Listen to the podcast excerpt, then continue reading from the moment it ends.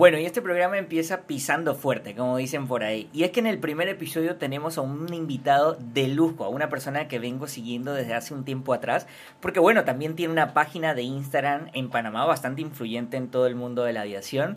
Él es Alejandro, es piloto privado, es representante de varias marcas eh, de la industria aérea, tiene su propio avión y en el episodio de hoy nos cuenta desde cómo funciona todo lo que es la aviación general hasta cómo es el tema de los aeropuertos no controlados, incluso si crees que tener un avión es inalcanzable o es probable que también pues te estés pensando en tener un avión propio, Alejandro nos cuenta cuánto puede costarte comprarte tu propio avión usado y nuevo y también todo lo que incluye tenerlo, el hangaraje, el mantenimiento, así que mm, yo te recomiendo que si te gusta el mundo de la aviación, y quieres aprender y conocer algunas curiosidades, sobre todo de la aviación general, te invito a que te quedes hasta el final porque este episodio de verdad que merece la pena. Yo en tu caso me estaría buscando algo de tomar, algo de comer para disfrutarme este episodio hasta el último minuto.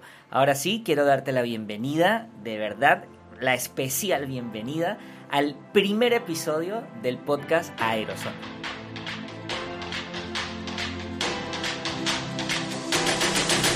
Si te gusta el mundo de la aviación, los deportes aéreos y los aeropuertos, este espacio lo hemos diseñado especialmente para ti. Mi nombre es Andri Mora y quiero darte la bienvenida a Aerozona, el podcast para todos los que amamos la industria aérea.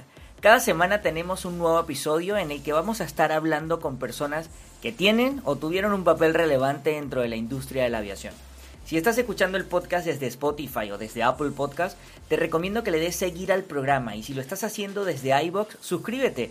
La idea es que no te pierdas las historias, anécdotas, experiencias y todas las cosas interesantes que vamos a estar compartiéndote semana tras semana con los invitados de lujo que vamos a tener aquí en el programa.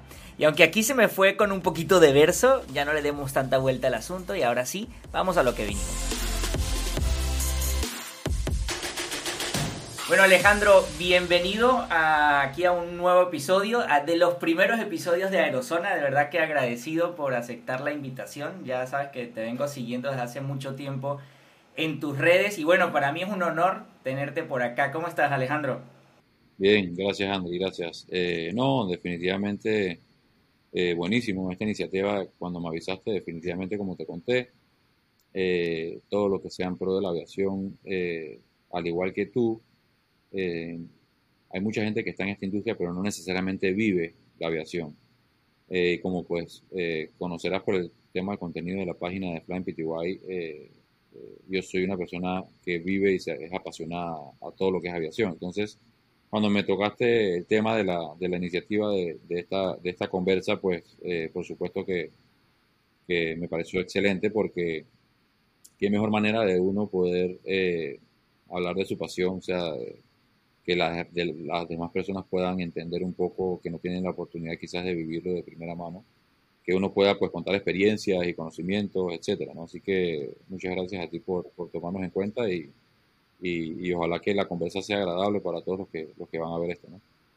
No, de seguro, de seguro que sí. Bueno, yo decirte que desde que descubrí tu página en Instagram, que vamos a dejar igual los enlaces aquí abajo en la descripción, eh, para mí es de las mejores páginas porque tu contenido es a ver, me gustan mucho las historias que compartes, a veces mucho tema educativo también sin querer queriendo como que, oye, mira, eh, la aproximación a esta pista se puede hacer por acá y luego recuerdo una vez que hiciste una aproximación a, a, contadora que le diste la vuelta y dijiste que por qué por aquí, por qué por allá, pero bueno, ya vamos a hablar, vamos a hablar de eso en algunas cositas que te voy a preguntar. Lo que más me intriga, Alejandro, es cómo es eso de uno tener su propio avión. Es como tener un carro, decir, oye, mira, ya vengo, voy al súper, me, monto en mi avión y, y, me voy para allá. O sea, ¿cómo, cómo es esto de tener un avión? ¿Es, así literalmente como si yo tuviese un carro? Qué bueno, qué bueno que toques ese tema porque, porque, porque diste bastante en el clavo. Eh, cuando uno, eh, cuando uno, cuando uno tiene pues un avión propio, el, tema de, ser piloto y, yo, yo para los que no, lo saben, yo no, yo no trabajo de piloto. Eh, yo soy piloto porque, porque mi familia es piloto, abuelos, tíos, hermanos, papás, o sea, es algo que va en la sangre. Entonces, si bien en la, en la, en la, familia han habido eh, aerolíneas, por ejemplo, yo, yo no trabajo de esto. Cuando ustedes me ven volando es porque estoy llevando a un familiar o porque estoy transportándome yo, etcétera, ¿no? Entonces, en efecto, es, tal cual como lo dices. Eh, la diferencia entre montarme en el carro eh, e irme para un lugar y montarme en el, avión e irme para un lugar es que en el avión hay tráfico. O sea, para mí es exactamente lo mismo eh, no, no, no hay una mística adicional, no hay un nerviosismo adicional. Claro, siempre y cuando estén en las condiciones del, tiempo bien, es algo súper, súper normal. De hecho, hay un estudio que dice que, el 99% de las personas pueden volar un avión. O sea, realmente no es algo que, requiere una experticia o, o, que tiene una dificultad fuera de lo normal. Entonces, es como lo dices, realmente eh, el avión es, es, como si fuera un vehículo más, realmente es así. Claro, pero hay algo que también me surge a mi curiosidad con esto, porque entiendo que los aeropuertos hay unos aeropuertos que son privados, otros son públicos, otros... Tú puedes aterrizar en cualquier aeropuerto, ¿cómo, o sea, ¿cómo haces, qué haces tú si dices, oye, voy a X ciudad o X sitio? Tú entiendo el plan de vuelo, pero, pero no lo conozco a ciencia cierta. ¿Cómo, cómo es eso? Te voy a repasar, te voy a repasar hacia lo, así por encimita para que todos puedan entender cómo funciona. Eh, en efecto, hay, aeropuertos, lo que llaman aeropuertos controlados y aeropuertos no controlados. Eh, es básicamente lo mismo, pero tiene una forma de operar diferente.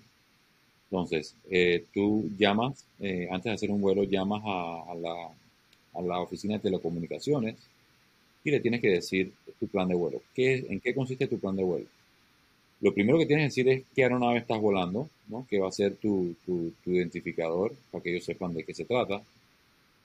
Tienes que decirle cuál es tu destino, por supuesto. Entonces tú llamas y tú dices, mira, yo voy a volar en el avión tal, matrícula tal, color tal, modelo tal, a, eh, David Chiriquí, voy a volar a la altura que X quiero volar, voy a volar a esta velocidad, voy a demorarme tanto tiempo en la ruta, tengo combustible para tanto tiempo, tengo tantos pasajeros a bordo, eh, mi alterno es, X, mi velocidad es X. Entonces, ellos con eso ya tienen una idea completa de, de, cuál va a ser tu vuelo. Si por alguna razón ellos ven que tú dijiste que tú ibas a llegar, por decir, en una hora, David, han pasado una hora y media y tú no has llegado, entonces las alarmas se prenden, por ejemplo. Entonces, eh, es, para que o, o, si hay mal tiempo y no llega al destino, dicen, ok, a ver, él, puso que su alterno iba a ser Santiago, ¿por qué no averiguamos para en Santiago? Ahora, todo esto debería de ser controlado por radio y si yo voy para Santiago, eh, ya, ya el centro debe saber porque yo le voy a avisar que voy para Santiago. Uno no puede tomar decisiones unilateral y sin avisar, ¿no?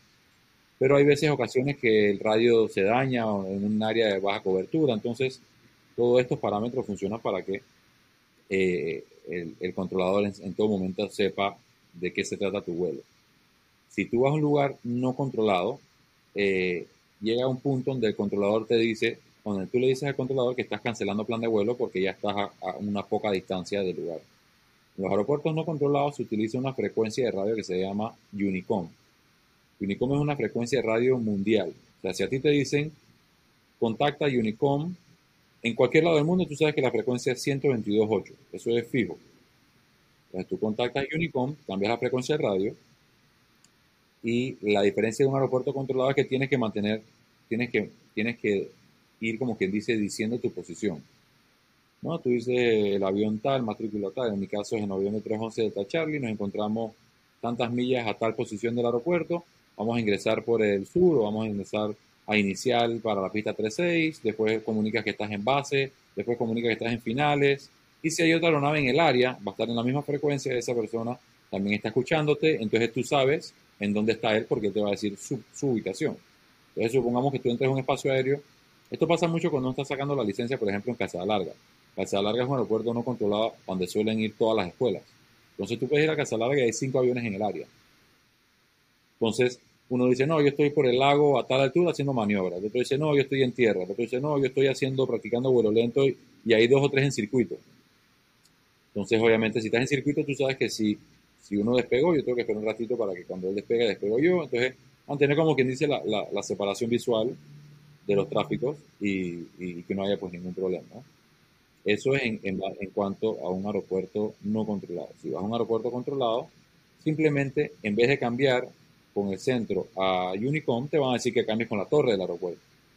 Cuando cambias con la torre del aeropuerto, eh, esa torre ya te va a tener en el radar y vas a ver tu ubicación, tu altura, tu velocidad y te va a guiar, ¿no? Te va a decir, mira, a la pista, a la pista tal, eh, por tal lugar, hay un tráfico saliendo, un tráfico entrando, o no hay ningún tráfico, nada más notifica cuando estás en finales y, no pasa nada. Esas son las dos diferentes eh, opciones. Pero para cualquiera de los dos vuelos, hay, hay que hacer lo que es el plan de vuelo. Entonces, para salir de un aeropuerto no controlado, obviamente no puedes llamar a ningún lado para hacer un plan de vuelo. Entonces, lo que se hace en ese caso, que, es muy común en Panamá, es que tú despegas y apenas tú despegas, tú despegas con la frecuencia de Panamá Radio. Panamá Radio es las afueras de la ciudad. ¿no? En la ciudad es lo que se llama Panamá Asesoramiento o Panamá Salida o Panamá Approach. Eso es lo que es el área de la ciudad. Ya cuando estás como por Punta Chame, un poco llegando a Chame, te pasan a Panamá Radio y todo lo que es Penonome, Pedacito, eso es Panamá Radio. Entonces tú despegas y comunicas Panamá Radio y le dices Panamá Radio, el noviembre 311 de esta Charlie, estamos despegando de Pedacito para un plan de vuelo. Entonces lo mismo que haces por teléfono aquí te lo van a pedir. Te van a pedir la altura, la velocidad de vuelo, para dónde vas, todo y lo haces por radio.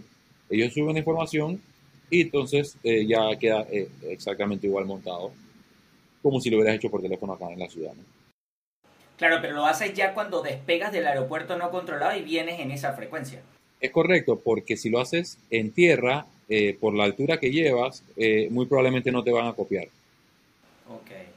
Entonces tienes que subir por lo menos 500, 600, 700 pies para que entonces la señal de radio pueda agarrar y ahí te, pues, te conectas y te comunicas. Pero cuando sales, pero cuando sales de esa, del, del aeropuerto, estás en Unicom. Y si hay otra aeronave en el área, que también está en Unicom, te debería escuchar. Tú dices, hey, estoy en Unicom. Eh, tú dices, en noviembre 311 está Charlie decolando de la pista 36. Y si hay un avión, un avión en el área, te va a decir, hey, yo vengo llegando en finales, o todavía no, no despegues todavía, o dame chance de aterrizar. Entonces, siempre estás en contacto con otros aviones, ¿no? Siempre estás en comunicación. Claro, ya, ya ahí es como una comunicación, como si tuviese eh, una llamada telefónica con otro piloto que viene, que está haciendo cerca de... Así es. Así es. Ahora, tú sabes que yo soy un aficionado de esto, no sé, o sea, salvo de manera empírica lo que veo por YouTube y lo que sigo por allí, pero no sé en, qué lugar yo escuché o me dijeron algo que en algunos aeropuertos se paga por el hecho de que tú toques el aeropuerto o, o no. O por, por, ejemplo, como cuando uno tiene un bote que uno llega a un muelle, a una marina privada o algo, ¿Eso sucede también en, eh, en el mundo de la aviación privada? Sí sucede, sí sucede, pero es un poco diferente a lo que dijiste de la Marina. Eh, ¿Por qué? Porque la Marina eh, se, se, se, presta mucho, en la Marina se da el caso de que muchas son privadas. Entonces, si la Marina es privada, obviamente yo tengo que cobrarte un, un fee por llegar a mi Marina. En cambio, los aeropuertos suelen ser del Estado, ¿no? Ok. Entonces, eh, si bien en la República de Panamá, eh, a los aviones basados en Panamá eh, no te cobran porque tú pagas por aterrizaje, pagas al Estado, le pagas un dólar por aterrizaje que hagas. Entonces, básicamente es como un cobro, es un cobro como de, uso de, de, suelo, básicamente, pero no es que tienes que pagar un monto 20, 30, 40, 50 dólares si vas a un aeropuerto. Eh, bien, si tú, eh, si tú vienes en un vuelo internacional, en un avión privado, a Panamá o de Panamá a otro aeropuerto, seguramente vas a tener que pagar una tarifa. Si usas lo que se llama un FBO, eh, que su acrónimo en inglés es Fixed Base Operation, ¿qué es un FBO? Un FBO es una oficina que te simplifica la vida al piloto privado más que todo el FBO, tú llamas y dices, hey, mira, yo voy para allá eh, tal día, a tal hora, en tal avión, ellos hacen todo y te dicen, perfecto, cuando tú llegas allá, ellos te hacen tu plan de vuelo, eh, te guardan el avión, te hacen todo lo que es el, te hacen todo lo que es el, la aduana con los pasaportes, se llevan tus pasaportes, básicamente ellos hacen todo y obviamente eso tiene un costo. Entonces mucha gente, para evitar la burocracia que a veces eh, los gobiernos de nuestros países eh, tienen, prefieren pagarle eso a un FBO y saben que es mucho más diligente todo el proceso. Eh, estos FBO tienen a veces tienen áreas de descanso para los pilotos, tienen salas de espera VIP, es un área mucho más confortable. Entonces, para la gente, para si tú vas a volar un avión privado internacionalmente, por lo general vas a querer esa comodidad. No de nada sirve que vueles en un avión privado y llegues a un lugar donde no tengas ninguna comodidad. Entonces, para eso evitaste volar en aerolínea, ¿no? Claro. Entonces, eh, básicamente, eh, el cobro lo, ejerce en este caso el FBO por un servicio que te está dando, pero no es per se como quien dice un cobro del mismo aeropuerto. Claro, en el FBO también hay tarifas que te cobra el aeropuerto, pero realmente no son, no son, no son muy altas. realmente no son muy altas. O sea, si, si tú vienes por decir en un vuelo internacional a Panamá y, utilizas la rampa internacional, no utilizas ni un FBO, eh, ellos te van a cobrar por, no sé, pero supongamos que te cobren 50 dólares. O sea, es algo que no, no representa una, un costo per se alto. Sí, que no, no es un monto así como que súper ah, elevado, ¿no? Claro, claro, es pequeña. Pero ahorita, perdona, cuando tú hablas de vuelos internacionales, tu aeronave, no sé, está bien dicho, aeronave o avión, cualquiera, ¿no? Claro. Sí. Tu, avión es un avión bimotor. ¿Tú con eso puedes ir? Eh, ¿qué, distancia puedes ir? bueno, primero si nos quieres comentar un poquito de, tu avión. ¿Qué, modelo es tu avión? Sí, eh, bueno, el avión que yo, que yo vuelo eh, es un, es un Beechcraft Baron. es un avión multimotor, se llama multimotor porque tiene más de un motor, vendría siendo un twin, un twin engine, un bimotor. tiene dos motores de, 285 caballos eh, Continental. Em, es un avión que cruza aproximadamente alrededor de los 180 nudos. Eh, es, un, es, un, avión que, que, dentro de sus características está que es un avión que tiene buena velocidad. Eh, es un avión que guarda las llantas. Em, puede volar seguido aproximadamente 850 millas náuticas. Para que tengan una idea, Panamá-Miami, entre Panamá-Miami y 1050, ¿no? Para que tengan una idea de distancia, ¿no? Entonces mucha gente tiene capacidad para seis pasajeros, eso es importante. Tiene capacidad para seis pasajeros eh, y puede cargar eh, entre combustible y pasajeros, puede cargar 1930 eh, libras. Eso es bastante para un avión, para un avión. Hoy día, los aviones hoy día eh, cada vez cargan menos peso porque si quieres llevar combustible y tener mucho range, mucha autonomía, eh, tienes que dejar, sacrificar carga, carga de pasajeros, etcétera. Entonces, eh, es un avión que, que, si carga mucho peso, básicamente puedes cargar el avión, el avión lleno de combustible y puedes meterle 6 pasajeros de, 200 libras. es algo, es algo que no claro. es poco común hoy día, ¿no?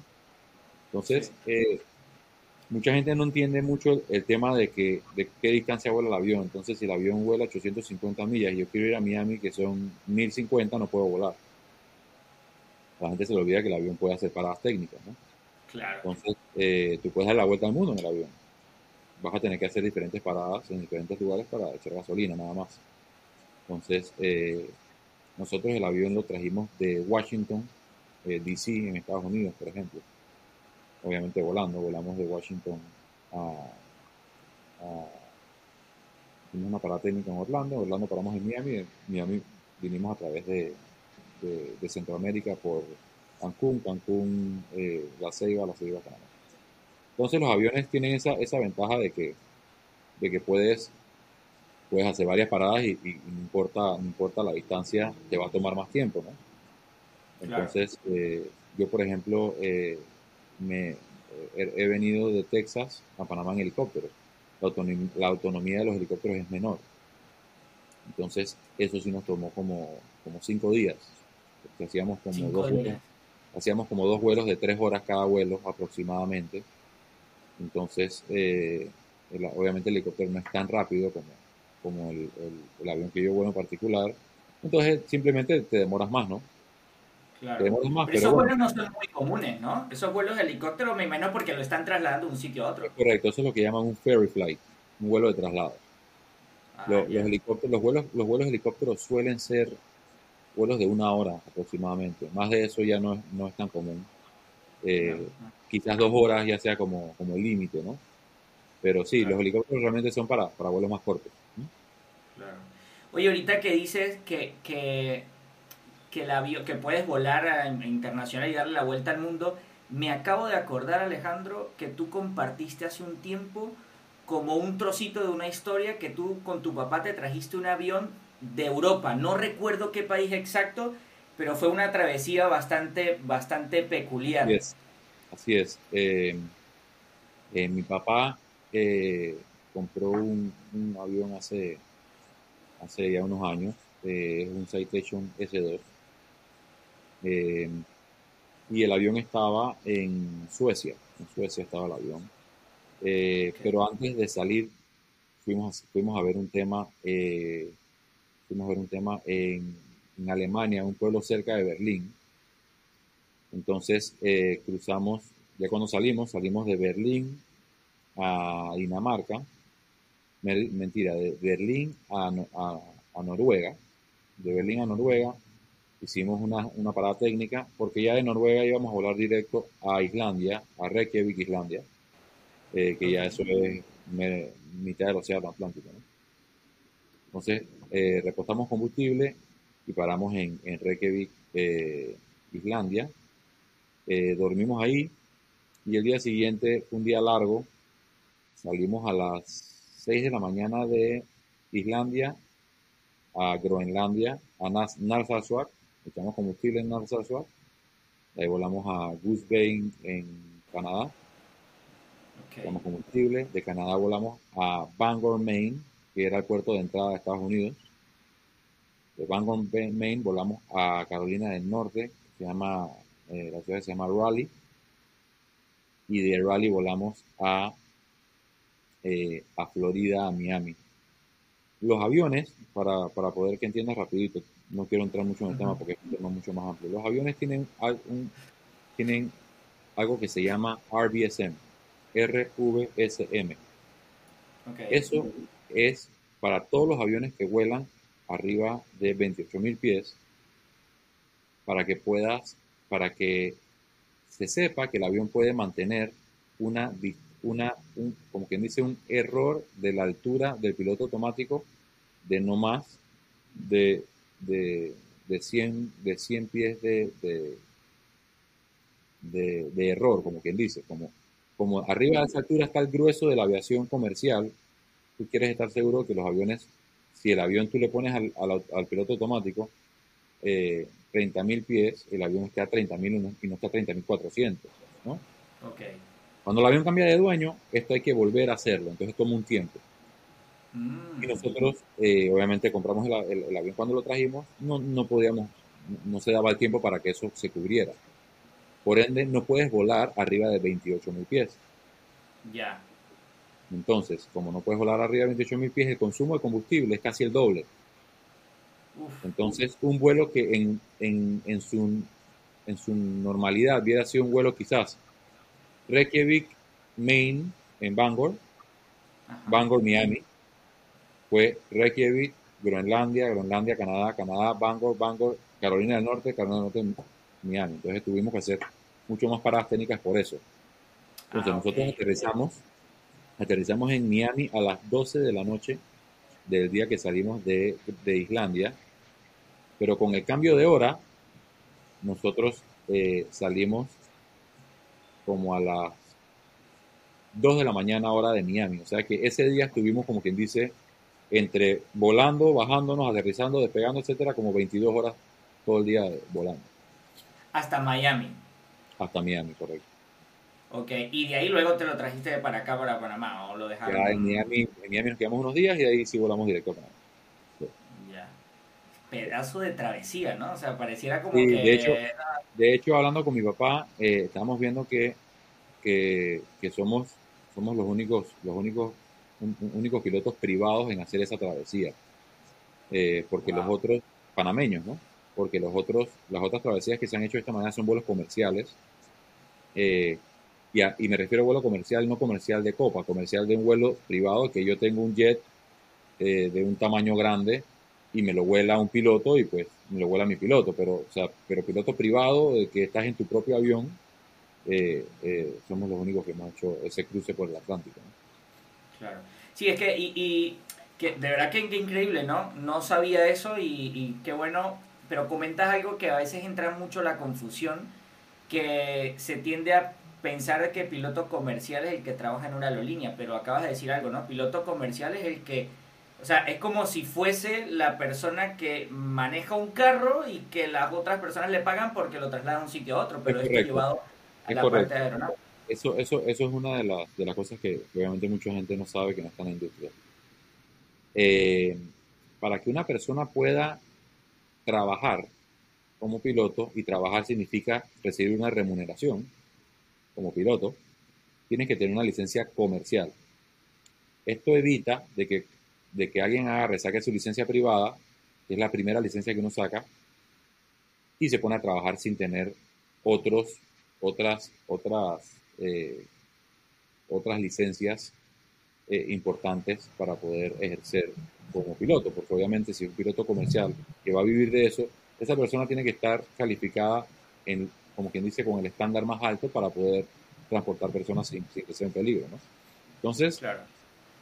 El piloto comercial no es el que vuela en copa únicamente. El piloto comercial es toda aquella persona que tiene una licencia que le permite trabajar como piloto comercial. Tú puedes tener una licencia comercial y no ejercer como piloto comercial, ¿verdad? Pero toda persona que recibe una remuneración para volando un avión es un piloto comercial. O sea, como dices tú, tú el día de mañana eh, eh, estás en la, capacidad de comprarte un avión, pero tú no eres piloto y quizás no te interesa ser piloto. Tú necesitas que una persona te vuele el avión. Y esa persona que te va a volar al avión va a recibir una paga, porque va a ser como, va a estar emplanillado, porque te va a ser la persona eh, de que te vuele el avión.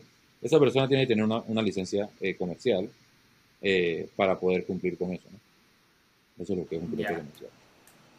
Ya, fíjate que yo, yo Claro, uno, uno piensa cuando ve que no, que estoy estudiando, ya hice el privado, ahora voy, estoy sacando la licencia comercial, pues siempre uno piensa directo a aerolíneas, ¿no? Aerolíneas grandes, aerolíneas grandes, pero, pero, pero también hay un mundo, eh, eh, la aviación, ¿cómo se llama la aviación en la que tú te mueves? ¿Aviación privada o aviación general? Aviación general, aviación general, y aviación comercial. sí, como bien dices, aquí en el aeropuerto, en, en, en en el Marcos Ángel Haber, hay una hay, una cantidad amplia de pilotos comerciales eh, que vuelan aviones charter, que vuelan aviones privados, que vuelan aerolíneas, ya sea Air eh, pero hay muchos, muchos pilotos. Pero si nosotros aquí en el, en el hangar nosotros eh, damos mantenimiento y, guardamos los aviones de varios clientes. Por la naturaleza de, de nosotros, mucho, la mayoría de nuestros clientes son pilotos, son dueños de sus aviones porque son amigos, porque obviamente estamos en el ámbito, entonces mucha gente lo guarda. Pero hay uno que otro eh, aeronaves que asimismo son amigos, pero no son pilotos. Entonces tienen el avión porque, eh, porque tienen negocios en el interior del país, ya están en ya sea negocio de construcción, finca, eh, cualquier negocio que tengas sucursal en el interior del país. Entonces esa persona obviamente tiene un piloto que esa persona, ese piloto únicamente vuela para él. Y, lo llama, y mañana tenemos un vuelo, necesito que me lleves a Chiriquí, me lleves a Santiago, lo que sea. Entonces, esa persona eh, no le interesa ser piloto por la razón que sea y pues tiene un avión privado y se lo tiene que volar. Claro, claro, ya, ya, ya comprendo bastante la diferencia. Alejandro, y, y, tú te mueves ahorita, ya, o sea, nos comentaste un poquito, ¿no? Que tienes un hangar y que prestas servicio a varios clientes y que tu familia siempre ha estado en el mundo de la aviación, pero nunca se te pasó así por la mente irte a la aviación comercial, o sea, volar así en... Es una buena pregunta, es una muy buena pregunta, mira. Cuando yo salí de la escuela, eh, yo le dije a mi mamá, yo quiero ser piloto. Yo quiero ser piloto y vivir de esto, yo quiero ser piloto. Eh, en ese momento, quizás Copa era, era un norte, em, eh, pero, no, no, pero no era algo que tenía quizás quizás en ese momento tampoco tenía conocimiento de lo que acabas de decir tú. que quizás podía ser piloto de, de, un avión privado o lo que sea. Y, y, mi mamá me dijo, eh, ¿qué pasa? Mi papá fue gerente de Aeroperla, eh, la, la, aerolínea eh, panameña, y él volaba, volaba, cuando podía volaba porque le gusta. Mi papá vivía abuela y etcétera. Entonces, mi mamá me dijo, lo que pasa es que cuando, cuando todo el mundo quiere volar, que son las, los, los días festivos, tú no vas a estar en la casa porque tienes que volar. Entonces me dijo, yo no quisiera que tú te dediques a eso porque yo, yo, yo, yo sé el sacrificio que es para la familia. No, para ti no tanto porque, sí, claro, tú te sacrificas, pero estás haciendo lo que te gusta al final del día. Pero para tu esposa, tus hijos, eh, tienen una fecha importante en la escuela, tienen algo que hacer y tú, no vas a estar ahí. O es Día de la Madre, o es Navidad, o lo que sea, y tú no vas a estar ahí, ¿no? Entonces me dijo, eh, yo, te, yo, te, yo te apoyo en que saques tu licencia eh, vueles avión, todo perfecto, pero no, no quiero que te dediques a eso. Y, y así fue. Eh, la verdad que no, no, no, me puse intransigente y básicamente la complací. Eh, no sé si decirte hoy día si me arrepiento, pero yo sí soy un convencido de que uno tiene que hacer lo que le gusta. Sí. Con, con, con los sacrificios que a uno le, les toque, ¿no? Hoy día eh, soy, padre de familia de, dos hijos y definitivamente eh, el tiempo que puedo pasar con ellos no tiene precio. Pero por otro lado te queda la cosquilla de, cómo hubiera sido de la otra manera, ¿no? Claro. Entonces, eh, al final del día yo creo que, que uno tiene que hacer lo que le gusta porque eres tú el que el, día de mañana vas a, vas, a, ser tu familia y vas a echar para adelante tú y tú eres el que tienes que ver cómo, cómo echas para adelante, ¿no? Total. Entonces, eh, eh, gracias a Dios tuve la oportunidad, como, como pasó en ese momento, de poder volar, que al final del día lo que yo quería, ¿no?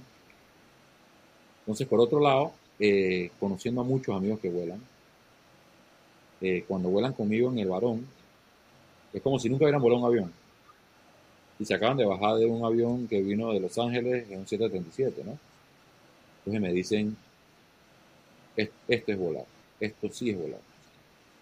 Eh, en el otro uno despega, rotación, de, tren adentro y tocas un botón y el avión por seis, por seis horas vuela solo.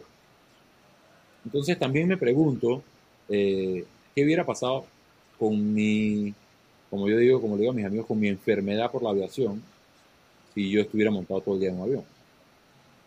No sé si, no sé si hubiera sido igual, si hubiera sido de que en verdad ya, ya le, perdí el amor a lo que es la aviación general, porque ya no, o no me quiero bajar un avión para montarme un avión e irme para otro lado, o sea, no sé, estoy hablando especulando, ¿no? Claro. Pero bueno, al final del día Dios sabe cómo hacer las cosas y, y aquí estamos y, y, puedo volar. Es, lo, que, lo que más me importa a mí ahora mismo es que, es que puedo volar, pude sacar mi licencia y, ya eso me, yo, creo que, yo, yo, creo que la clave aquí es eso que tú dices de que hay que hacer lo que a uno le gusta, ¿no? Y si en este momento te estás disfrutando lo que haces, pues genial. Aquí quiero abrir un paréntesis para contarte un poquito. Yo, eh, bueno, ya no sé cuántas veces lo he repetido, perdón que insista tanto, a mí me apasiona esto, pero como no estudié nada, lo más cercano que yo he estado al mundo de la aviación es eh, el esposo de mi mamá, mi padrastro, él es controlador de, de, tráfico aéreo, ya jubilado eh, en Venezuela. Y yo sí, pues me la pasaba en el aeropuerto, un aeropuerto pequeño, eh, incluso más pequeño que el de Albrook. Y eh, eran, de hecho, el avión que, el avión así, un, Citation, que, que, aterrizaba ahí y era muy puntual, ¿no?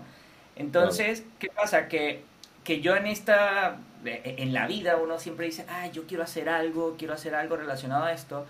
Y resulta que uno siempre como que lo pospone. Yo, yo decía, no, más adelante, cuando haya logrado X cosa, pues veo qué me invento y cómo me meto yo a la industria aérea, ¿no?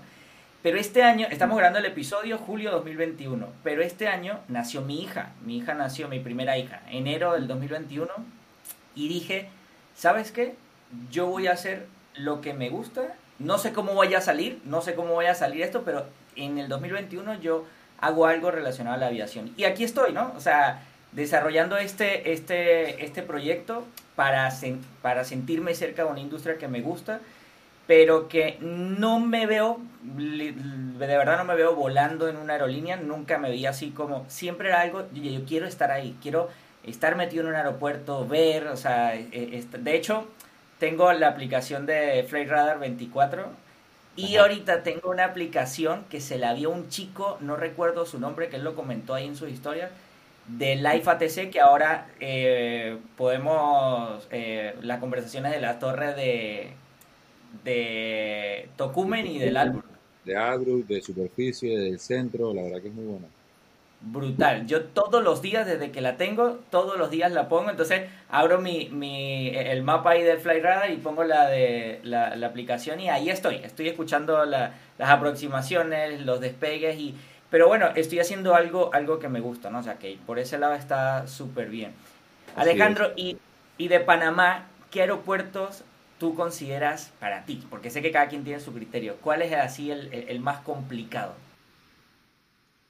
Eh, eh Panamá tiene, tiene, como quien dice, yo, lo, yo lo divido como que de todo lo que es el, el oeste, okay. suele tener pistas muy amplias de, de, buen tamaño, cómodas, o sea, todo lo que es del puente hacia el interior, lo que es Penonomé, Chame, Pedací, Guararé, Chitré, Santiago, son pistas muy amplias, muy cómodas. Pero cuando te vas de la ciudad al al este, eh, ya las pistas eh, cambian porque ya tenemos sobre todo el área de San Blas, el área de las perlas de, las islas.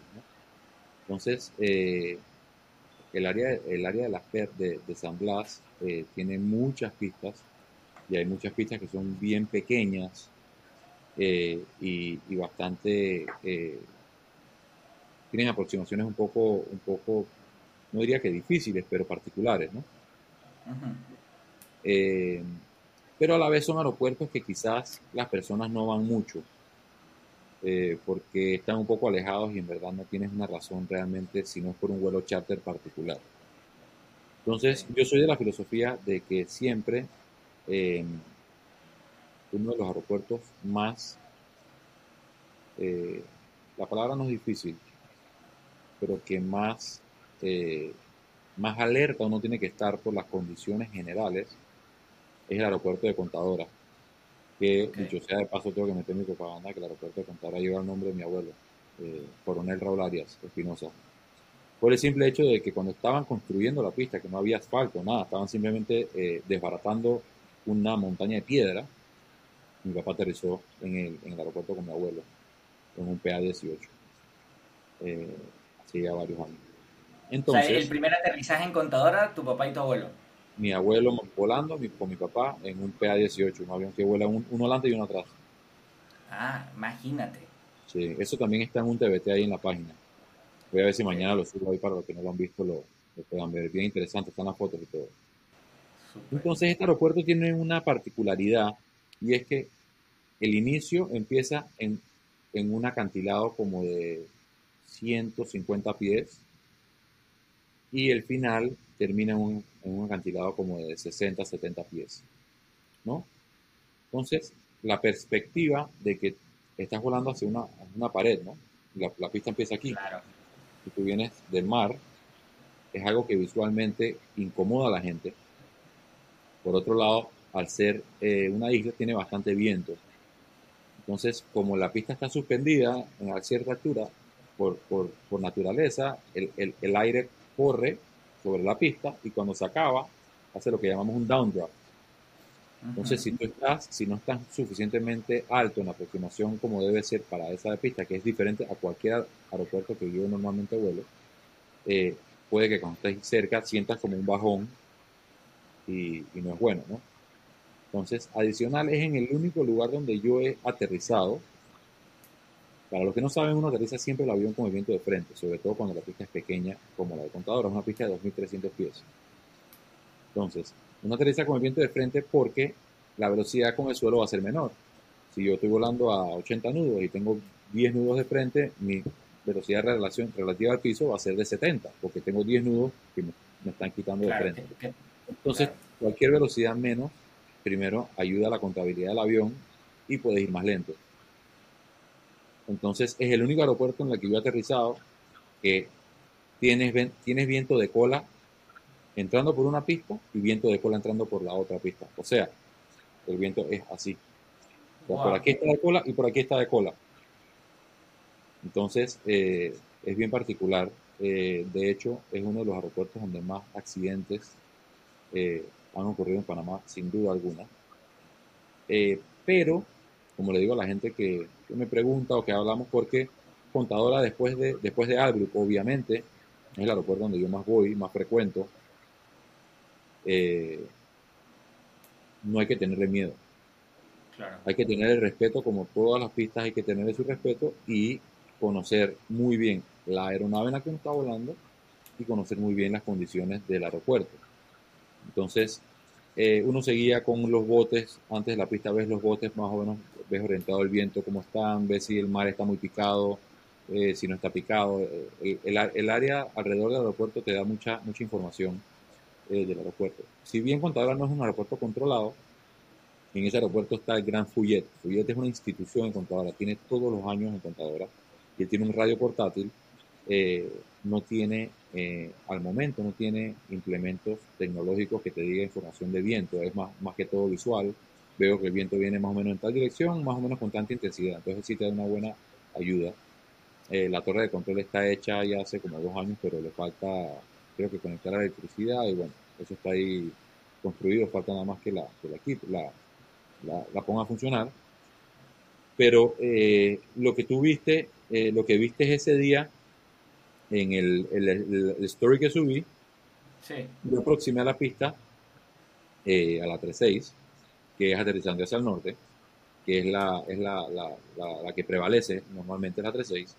Que es donde está el acantilado que se ve, ¿no? Que, que, es, que es la, más común.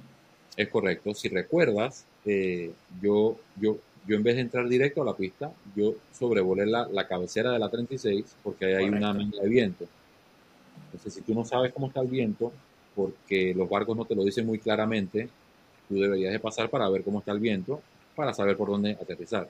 Sobre todo un avión como el mío, que es un avión un poco más rápido, que cualquier, cualquier, cualquier nudo de diferencia puede, puede estar entre un accidente y no.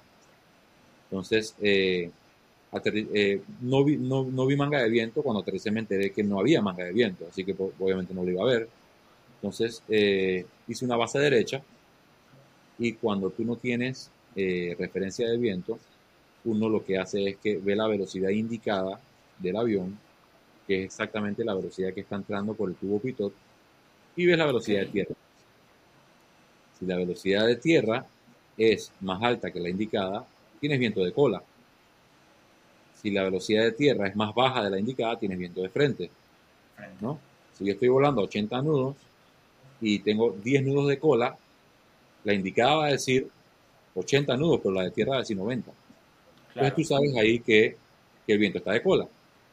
Entonces lo que hice fue que eh, poco antes de, aterrizar, viendo todos estos parámetros, hice un sobrevuelo por la pista y entonces hice una base izquierda me alineé y aterricé pues con el viento de frente, que, que no es el usual, que es desde el sur, la pista 1.8. Entonces, eh, son cosas que han pasado de personas que no se han percatado de lo que yo te acabo de decir, eh, porque dicen, bueno, no importa, si tengo 5 nudos o 10 nudos de cola, no pasa nada, eh, y han terminado del otro lado del barranco, o han, o, han, terminado a, a, un lado de la pista, lo que sea. Entonces, otro, otro, grado de, otro grado de dificultad de esa pista es que históricamente se meten los venados. En Contador hay mucho venado. Y con todo y que la pista está cercada, con una cerca alta, en el área de la rampa no hay cerca. El área de la rampa tiene una cerca pequeñita. Claro, porque la gente tiene que salir y entrar, etc. Claro. Entonces siempre se cuelan eh, los venados por ahí. Y, y, han habido ya varios incidentes de venado. Entonces es algo que uno, cuando está sobre todo aterrizando, eh, tienes que estar pendiente de que te puede salir un venado. Entonces, no solo tienes que estar viendo todo tu entorno, más tus velocidades que tienen que ser muy metódicas, sino que también tratar de ver si puedes ver o distinguir algún venado si te tienes que ir al aire o algo, porque una vez aterrizas en contadora, tienes que quedarte en el piso. Entonces, eh, o sea, ahí no puedes hacer un toque y despegue en contadora. Puedes hacer un toque y despegue siempre y cuando lo tengas mentalizado a hacer. Okay, Pero en mi avión, si yo toco, tengo muy poco tiempo para poder irme al aire rápidamente porque la pista es muy corta. Sí se puede, pero tienes que estar muy, tienes que estar pensar rápido, ¿no? Entonces, eh, han habido muchos incidentes con venados eh, y, han habido accidentes por, por, eso, ¿no? Entonces hay que tener, hay que tener cuidado. Y cuando vas a despegar, tienes que ver a tus dos lados, que me ha pasado muchas veces. Eh, nosotros somos, en, en Contadora somos, somos vaqueros de venado. muchas veces los aviones, los aviones corretean suave por la pista hasta que el venado sale y das la vuelta en la pista para el otro lado hasta que salga, y entonces ya puedes despegar bien, ¿no? Claro. Entonces eso es un grado de dificultad que le da la pista. Y bueno, en verano, cuando se mete el viento, pues se mete el viento fuerte y, tienes que volar el avión. Mira, para, para, para ponerte en contexto, yo he hecho en toda mi vida de, de, que soy piloto, yo saqué mi licencia en el 2008. En toda mi vida de que yo soy piloto he hecho dos go-arounds o dos, o dos eh, aproximaciones frustradas, justo, justo, justo, muy cerca a la pista.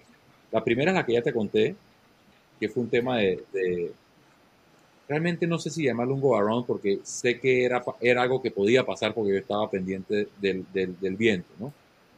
Así que en verdad no sé si cuenta, pero, pero tuve como quien dice abortar el aterrizaje a última hora porque no sabía si iba a aterrizar o no.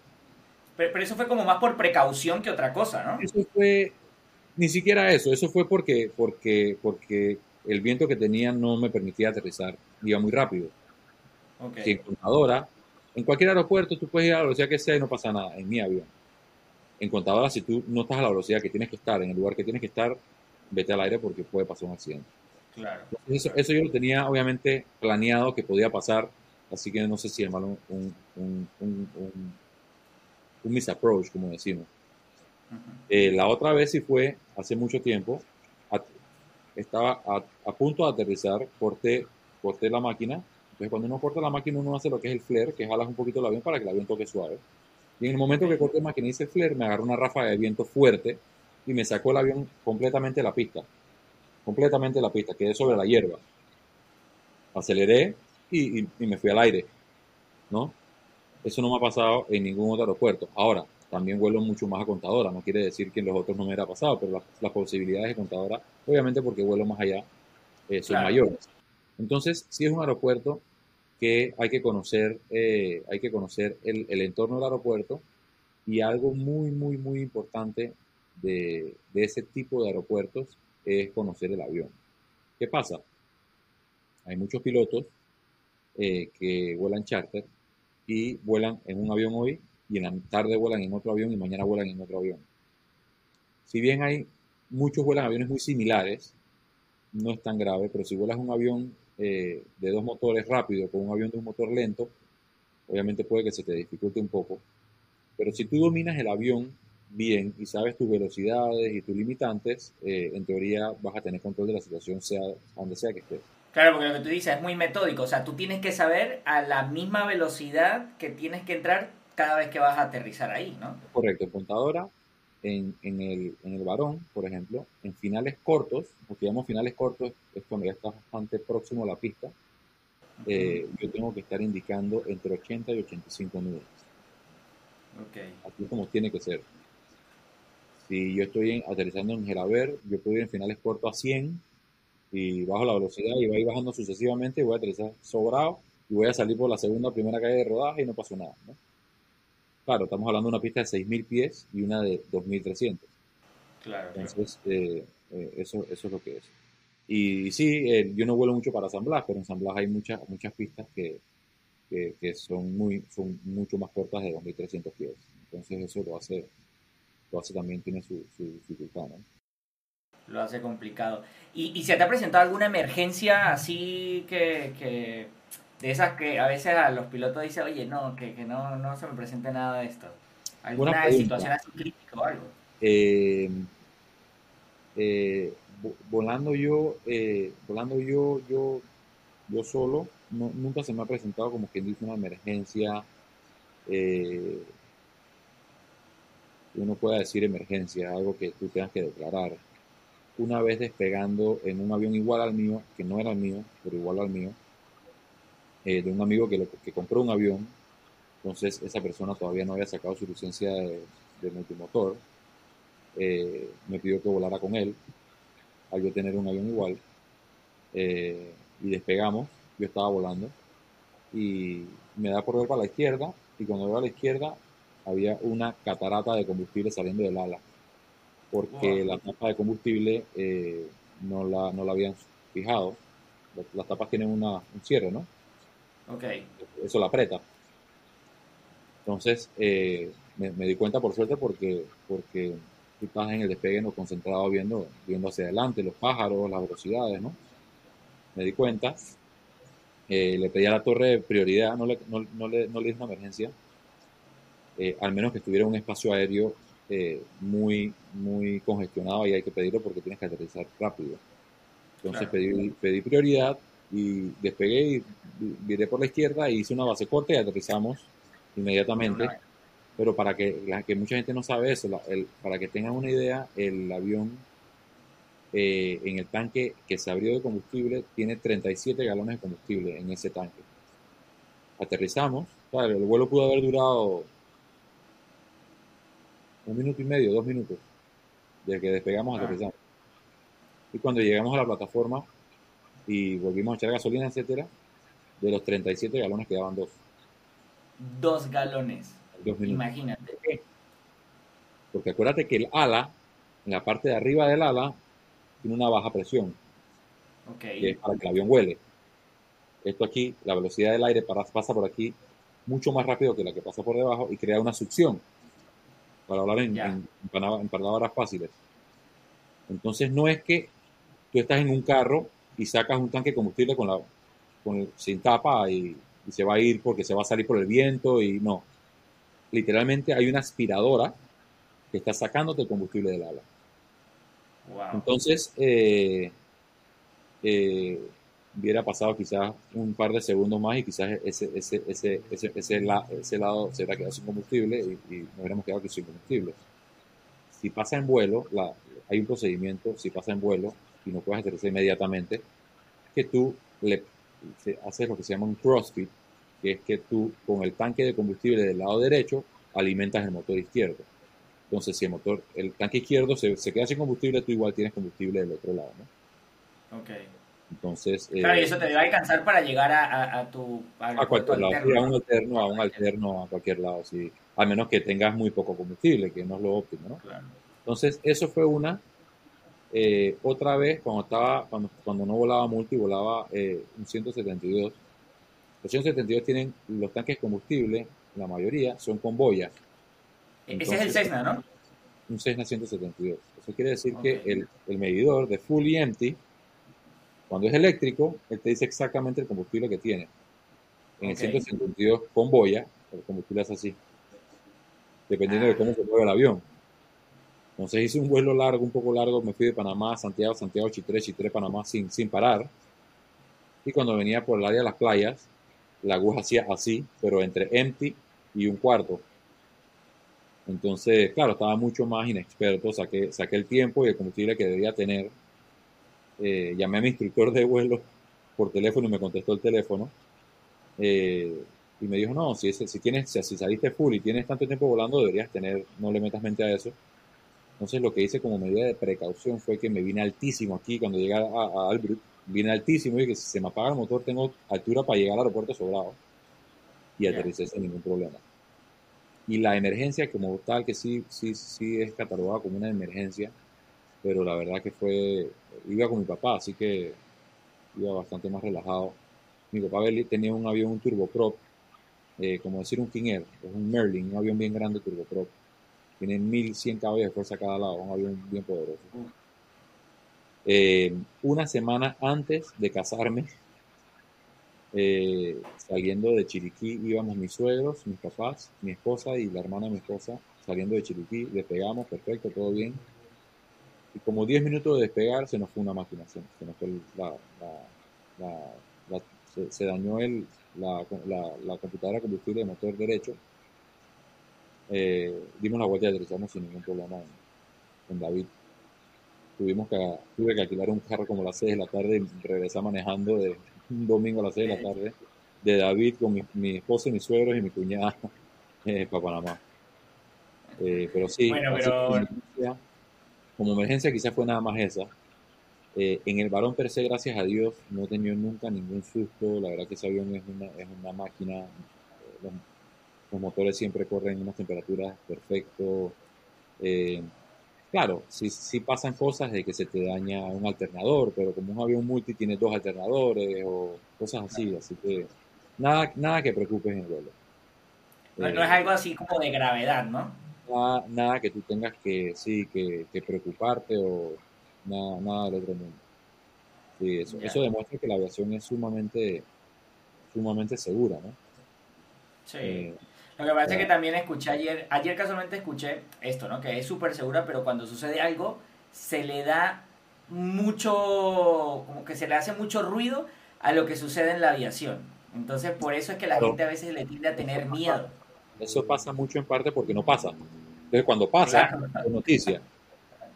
Entonces, eh, eh, tú pudiste ver el, tú pudiste ver el live que yo hice con el capitán Dárdano, Sí. eh, que, claro, ahí hay muchísima habilidad de piloto, muchísima habilidad de piloto, eh, pero un avión del tamaño de un 737 sin motores, eh, que mucha gente piensa que el avión se cae si se le apagan los motores, sin motores, aterrizó perfectamente bien, no, se le, no tuvo una raya y todo el mundo bajó perfecto.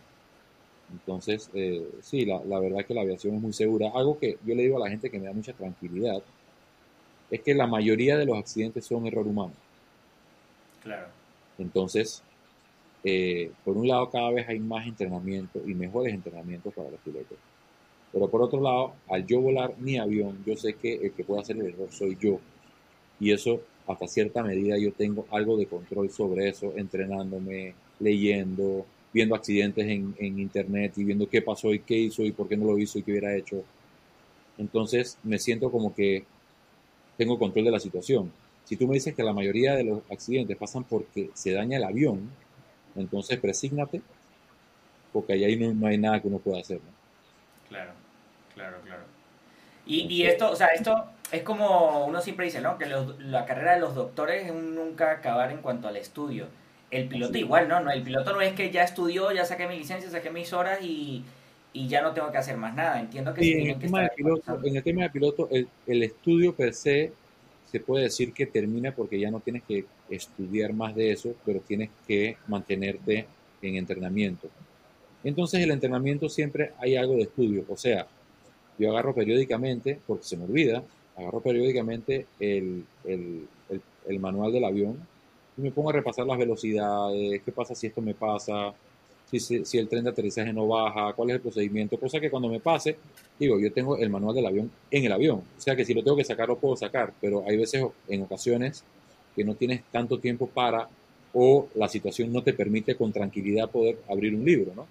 Entonces sí, Claro. uno, uno constantemente tiene que estar, eh, eh, eh, sí, se puede decir que estudiando, repasando, entrenando, eh, eh, a veces Actualizándose, salgo con un amigo, actualizándose. con un amigo, con un piloto, con mi papá, con alguien y hago alguna maniobra, alguna práctica de, de pérdida de máquina, lo que sea, ¿no? Siempre uno tiene que estar en, en eso para, para poder en el momento que pase, pues estar lo más entrenado posible, ¿no? Sobre todo en aviación general, la aviación general no tiene, no tiene eh, lineamientos como la comercial que cada cierto tiempo tiene que pasar por el simulador.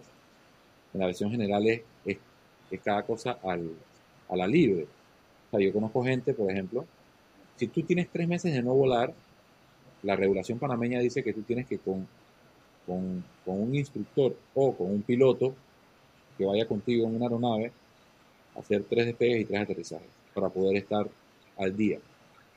Claro. Obviamente yo conozco pilotos que tienen tres años o cuatro años que nunca se montan en un avión y agarran y se montan en un avión. Entonces, mientras no pase nada, todo está bien. Pero si en ese vuelo que tienes cuatro años de no volar te pasa algo, obviamente vas a estar perdido y puede pasar un accidente. Entonces, sobre todo en la, en aviación general, uno tiene que auto, auto entrenar. Eh, yo tengo amigos, por ejemplo, que, que, claro, si tú no vuelas constantemente instrumentos, eh, no estás como quien dice al día con el instrumento. Entonces tengo amigos que salen a volar hoy y hacen un poco de aproximaciones por ILS, hacen diferentes maniobras de instrumento para cuando les toque una situación real de instrumento, estar, estar, estar tranquilo y no estar un poco oxidado, ¿no? como llamamos. Entonces, sí, en la versión general el piloto tiene que velar por su seguridad y, su, y mantenerse al día, de la manera como lo vea. O sea, ya sea volando Flight Simulator, eh, practicando emergencias, leyendo el manual, viendo internet, o sea, hay muchas herramientas que ayudan. Claro, claro. Sí, eh, es más un tema de responsabilidad y de auto... Sí, como, como, o sea, ser responsable y ser consciente de que si, si, si uno no pone, como dice, desde su propia intención para actualizarse, pues pueden suceder las cosas. Alejandro, has comentado varias veces sobre, sobre las aeronaves, ¿no? Sobre los aviones, que, oye, que alguien se compra un avión, que alguien se compra un avión, y yo siempre he tenido esa curiosidad. He visto, claro, a nivel de precios, un avión o sea, puede variar por sobre todo la instrumentación, ¿no? Así es. Eh, el, el, avión, yo siento que el avión como más común así, o, el más económico, podría decirse, el, el, el Cessna, ¿no? El Cessna 172, o estoy equivocado. Sí, no, el 172 hay más económicos, pero un avión como quien dice seguro, eh, bien, eh, 172 eh, es un avión muy común para la para, para, para gente que está empezando o ni siquiera. ¿Y cuánto, puede costar un, y, cuánto puede costar un Cessna 172 en promedio? Así como que... Eh, a, diferencia de los, a diferencia de los, de los carros, los aviones, como hay que certificarlos, ejemplo de eso está el 737 MAX.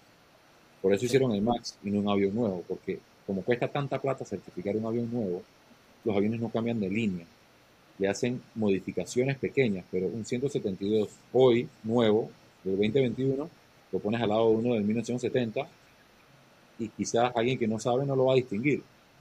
Entonces, eh, es un avión eh, súper bueno, súper dócil. Yo aprendí a volar un 172. Es un avión súper maniobrable. Entonces tú puedes conseguir un 172, eh, obviamente usado, a buen precio, para que, para que la gente tenga idea, Andri, eh, el varón que yo vuelo,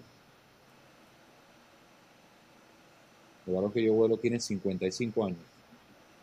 55 años. 55 años. Y, y, de, verdad se ve se ve súper bien el avión. Y tú ese avión lo pones al lado de uno nuevo que hay aquí en el aeropuerto y tiene menos horas totales. O sea, todo depende del uso que tú le des. Eh, como un avión privado que lo, yo lo vuelo de vez en cuando, a veces lo vuela mi papá, no puedo volar tanto como quisiera. Eh, el, el, varón que yo vuelo no tiene, no tiene, tiene 2.500 horas totales, o sea, eso no es nada. Eh, a las máquinas se le ha hecho un solo overhaul y, y a las máquinas todavía les queda 1.100 y pico horas de uso, o sea, eso es 20 años de uso, o sea, es... Entonces, la gente como no es como un carro, porque un carro de 55 años de viejo quizás ya no pueda rodar, eh, tú puedes conseguir un 172 de, diferentes años, incluso de 50, 40 años, 30 años de viejo, eh, dependiendo de la aviónica, del motor, eh, lo puedes conseguir por 40 mil, 30 mil dólares, lo que vale un carro. Lo que vale un carro, sí. lo que uno ve en un avión cuando uno lo va a comprar es eh, primero el modelo del avión, porque el ciento, por decir, el 172, hay muchos modelos de 172. Entonces, hay unos que son más livianos, uno tiene un motor más grande, entonces tienes que ver cuál es, el que tú buscas. Entonces, cuando encuentras el avión, tienes que buscar el avión que tenga eh, horas en el motor disponibles, eh, que tenga buena aviónica y que tenga los libros. En un avión tú tienes que tener los libros del avión porque esa es la vida del avión. Entonces, eh, mucha gente dice que yo te vendo el avión, pero, pero del año 90 para atrás no tengo nada. O sea que tú no, puedes, no sabes si el avión se chocó, se estrelló, lo reparó, no sabes nada. Entonces, eso es, eso es delicado. Entonces, los libros, o sea, para que tengas una idea, un avión vale 100 mil dólares. Si no tiene libros, vale 20. Sí. El mismo avión, el mismo avión. Porque no tienes la historia del avión. Entonces, eh, mucha gente dentro de la inexperiencia ven el avión y ven fotos y ven el más bonito, y el más bonito es el que quieren. Y lo más fácil de hacer es pintar un avión. Es lo más fácil. Entonces, ahí ya uno juega con su presupuesto y dice, ok, yo tengo tanta plata para comprar un avión, eh, yo prefiero comprar uno que tenga un motor súper alto en horas, pero le digo al tipo que como me voy a tener que gastar en un overhaul 30 mil o 25 mil dólares en el motor, le descuento esa plata al precio y yo le pongo un avión, un motor nuevo y tengo, quedo con un avión con un motor cero horas. Claro. Eh, o hay uno, dirá, hey, este tiene buenas horas y tiene muy buena instrumentación, ya no tengo que hacer nada, o sea que es un avión que yo compro y el día siguiente no tengo que preocuparme por hacerle nada, eh, así que puedo pagar un poco más, entonces ahí, ahí te vas. Básicamente ahí te vas. Eh, y en cuanto al tema de, mantenimiento, eh, los motores de esos aviones pequeños son realmente sencillos, son cuatro cilindros, súper sencillos, 160, 180 caballos de fuerza. Entonces, realmente no es nada del otro mundo. O sea, mantenimiento, dependiendo de cuál mantenimiento, te puede costar 500 dólares, eh, algo, algo menor. Eh, ya si tienes que hacer un anual, te puede salir en mil y pico dólares, que es una vez al año, que es, una, vez al año. Completa, es una, una inspección completa, ¿no? O sea, dentro de todo, recordemos que estamos en un avión que, que no puedes echarte un lado a la carretera y parar, ¿no? Estamos en un avión que si dejas de operar, tienes una, una emergencia. Entonces, eh, bajo ese parámetro, una vez al año el avión se le hace lo que es una inspección anual, que es una inspección que abran todas las tapas de inspección y ven que todo esté bien, que no tenga corrosión, que, el avión esté en, óptimas condiciones y es un poquito más extenso el mantenimiento. Eh, pero, pero, pero si te pones a ver, realmente no es algo, no es algo descabellado. Por ejemplo, yo, yo tengo amigos que tienen botes, etcétera. Tener un bote es mucho más costoso. Es mucho más costoso mucho más costoso, hasta el combustible es más costoso, porque si bien el combustible de avión es muy costoso, el galón, para que tengan una idea, el galón de combustible de avión está alrededor de 5 dólares 60, 5.70. Eh, tú en un 172 vas a Chiriquí regresas eh, y consumes 60 dólares, 80 dólares. Tú sales en un bote a pescar y te vas a consumir mucho más que eso. Adicional tienes que meter el cooler con el trago, la cerveza, la comida. O sea, es, mucho más caro y el agua salada, el agua salada daña todo. Entonces, tener un bote es, es mucho más costoso que tener un avión pequeño. Sí, wow, qué increíble, ¿no? No había, no había sacado esa, esa, esa comparativa, pero... Y, y en el aeropuerto, Alejandro, o sea, que uno compra un avión y luego en el aeropuerto hay que buscar un espacio, ¿no? O sea, un hangar, eso lo alquilan. Correcto. Ah, hay, hay diferentes modalidades. Uno, uno, uno puede ah, construir su propio hangar. Vas a aeronáutica, le dices que te dé un espacio que es de aeronáutica, ellos te lo alquilan, te lo concesionan y tú puedes alquilar e-, ese espacio por, por eh, construyes tu propio hangar a, tu costo. ya será cuestión tuya saber qué, qué gastarte y qué no. Pero la mayoría de la gente, pilotos, sobre todo pilotos privados, porque hay mucha gente que una familia compra un avión. Entonces esa familia está dispuesta por por decir, tres, cuatro hermanos o socios, tres, cuatro socios, y cada, cada socio tiene una familia. Entonces son muchas personas las que están involucradas. Eso quizás estila que ellos tengan un propio hangar porque son muchas personas las que están y dividen los gastos entre muchas personas. Pero cuando es un avión, eh, tú, Andri, mañana te haces piloto y te compras un avión 172, eres tú y el avión. Claro. Eh, Tú me dices, hey Alejandro, ¿qué hago? Acabo de comprar el avión, pero ¿qué? ¿dónde lo guardo? Etcétera. Así como nosotros, eh, de Latinoamérica, hay otros, hay otros hangares que dan el servicio de hangaraje. Nosotros aquí damos un servicio de hangaraje eh, que te incluye eh, lo que es el, el, manejo del avión. voy a salir a las 4 de la tarde hoy. Ok, a las 4 de la tarde tu avión está fuera en la rampa, ya te lo sacaron, y necesito que por favor le echen combustible ya llamamos a camión de combustible, te dicho el combustible, eh, y cuando tú llegas con tus invitados, con tu familia, etcétera, tú te parqueas el carro, te bajas y te vas para tu, como te dije antes, ¿no? Te, te bajas de tu carro para montarte de otro carro y te vas. Cuando llegas, hacemos el mismo servicio, tú llegas, dejas el avión y te fuiste. Nosotros nos encargamos de guardar el avión, meterlo al hangar, eh, lavarlo. El avión te lo vamos a lavar si se ensucia, cada cierto ah, tiempo lo lavamos. también lo lavamos. Claro, porque lo y aquí siempre, por más que estás bajo techo, siempre se puede ensuciar. Entonces lavamos el avión, lavamos el avión. Aquí eh, regresamos de un, un, ajuste técnico aquí en la grabación. Mucha, mucha información aeronáutica que el, el, sistema no pudo con tanto. Colapsó, colapsó. Eh, decía que, que cuando tú adquieres los servicios de nosotros acá, eh,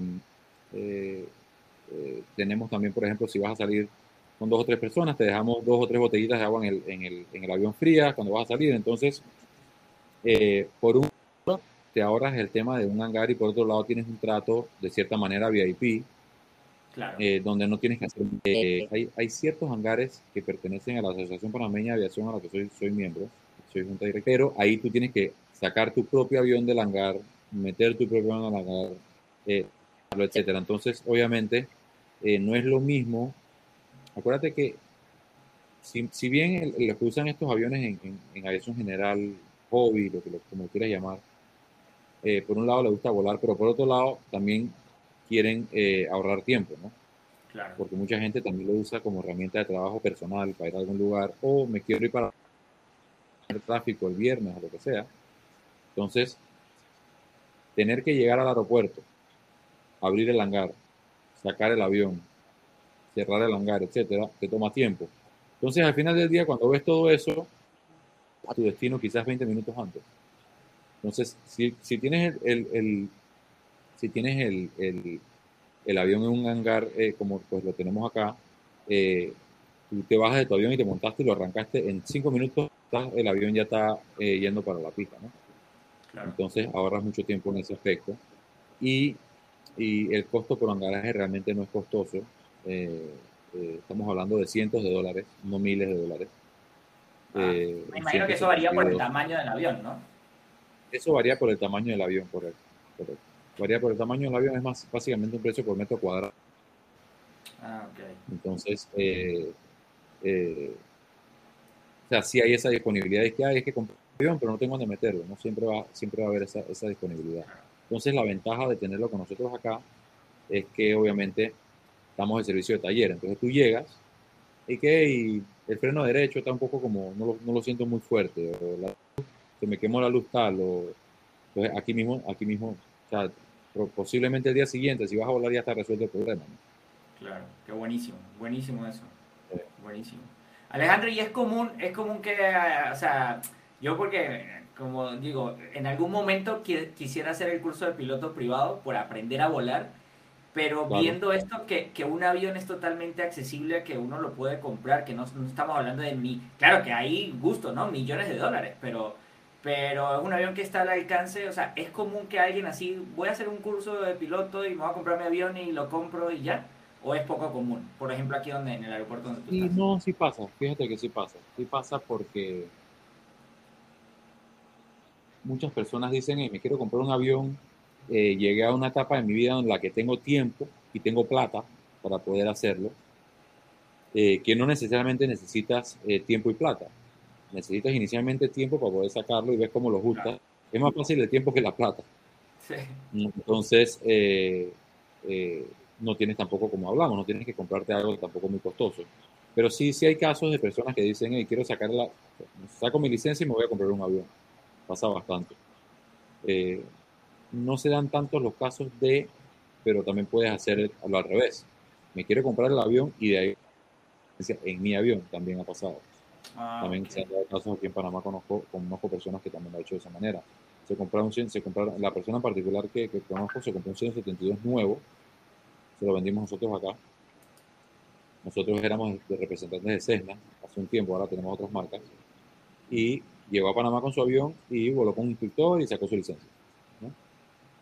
Básicamente. ¿Y qué marcas representas?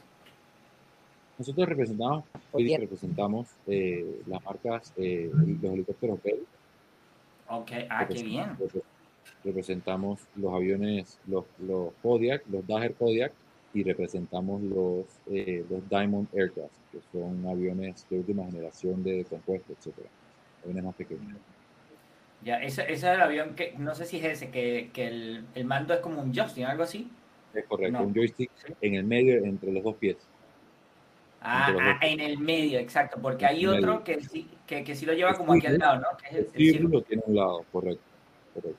Ah, ya, ya. Eso, eso los he estado viendo por ahí recientemente. Pero genial. Mira, te dije, te dije que esto iba a ser alrededor de unos 45 minutos, 50 minutos y ya llevamos más de una hora, Alejandro. O sea que aquí no podemos... Y puede ser más de, dos horas, tres horas si, si, nos, si nos encontramos dos personas que nos gusta este tema, es de nunca acabar.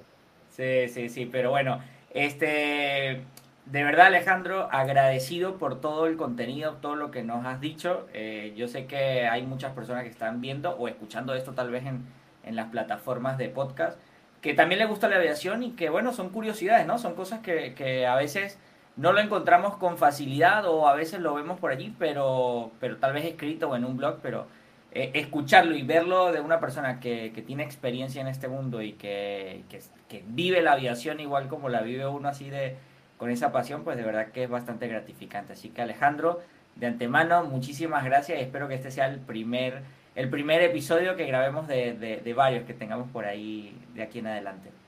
Sí, con, mucho gusto, siempre a la orden, Andy. Eh, te digo, para mí es un placer poder pasar la poca, la poca, el poco conocimiento que tengo de esto a las otras personas, así como tú, eh, vivir esto. Eh, mucha gente piensa que, que, uno hace aviación volando un avión. Hay muchísima o sea, desde que, o sea, mi hijo, mi hijo va en la calle y ve un avión, un helicóptero, y lo primero que hace es ver para arriba y decirme un helicóptero, un avión, o sea, es, aviación es, es hablar del tema, es ser eh, amante del mundo, no te tiene que gustar exactamente los aviones, puede ser los helicópteros, eh, puede ser eh, la operación en tierra, o sea, la aviación es súper amplia y simplemente que se vayan por donde más les guste, ¿no? igual te, te extiendo aquí la invitación para cuando gustes, eh, me dejes saber y con mucho gusto podemos tocar otros temas. Si tienes algún tema en particular que podemos abordar, con mucho gusto lo abordamos. Si te hemos preparado bien y si no nos preparamos y lo, y lo discutimos. Seguro. Genial, Alejandro. Muchísimas gracias. Dale, saludos, saludos a todos. Si esto fue el primer episodio y lo escuchaste hasta el último minuto, bueno, ya te podrás imaginar todo lo que viene. Ya el contenido se va a ir soltando semana tras semana pero no quiero cerrar esto sin antes decirte de que le des seguir al programa, ya sea que lo estés escuchando desde Spotify o de Apple Podcast y si lo estás haciendo desde iVoox, suscríbete porque se vienen episodios brutales. Si yo me lo disfruté y aprendí un mundo desde mi perspectiva como aficionado, ya sea que tú seas aficionado o conozcas el mundo de la aviación, también espero que te lo hayas disfrutado un montón. Así que ya sabes, dale seguir al programa tanto en Spotify como Apple Podcast y si lo estás haciendo desde iBot o escuchando desde iBot, ahí el botón dice solo suscribirse. Un fuerte abrazo y nos vemos la siguiente semana en un nuevo episodio.